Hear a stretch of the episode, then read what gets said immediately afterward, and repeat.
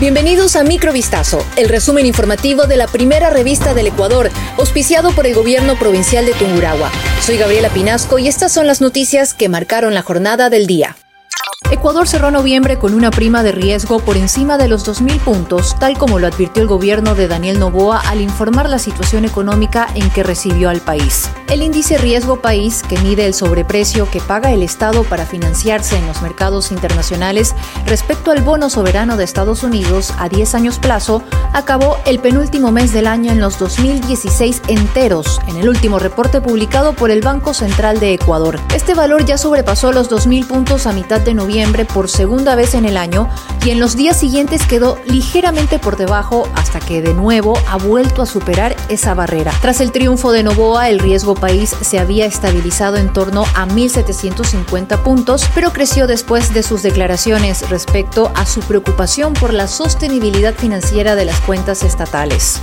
Con normalidad y sin aglomeraciones, comenzó a funcionar de manera completa este viernes el Metro de Quito, el primer transporte subterráneo de Ecuador, construido por la empresa española Acciona, con un coste que supera los 2 mil millones de dólares. Después de varios actos de inauguración en años anteriores y de un intento de puesta en marcha parcial que fue suspendido en mayo, por primera vez los ciudadanos de la capital ecuatoriana pueden acceder de manera regular a usar este transporte que recorre la ciudad de norte a sur en un trayecto de 22,5 kilómetros y 15 estaciones. Esta vez la apertura completa del metro de Quito la hicieron los mismos usuarios al cortar ellos la cinta inaugural en cada una de las 15 estaciones. Una oportunidad que tuvieron los viajeros más madrugadores que ingresaron primero poco después de las 5 de la mañana.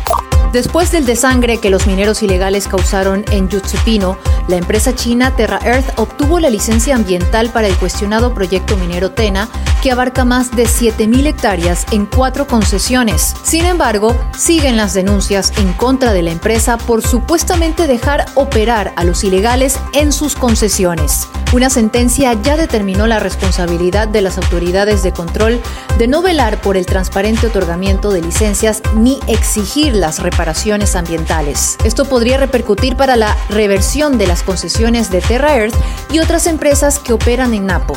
Lea este reportaje completo en vistazo.com.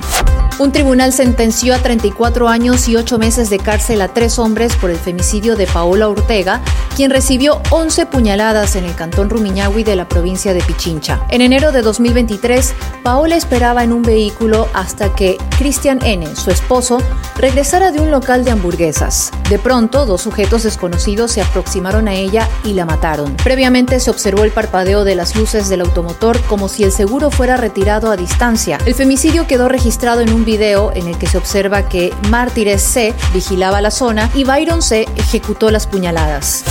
Un nuevo caso de maltrato animal se registró en el norte de Quito. Una mujer fue captada golpeando a un perro con un cable de luz. Ella admitió que estaba educando al animal para que se quedara quieto. En redes sociales se viralizó el video en el que la señora maltrata al perro de color negro con un cable.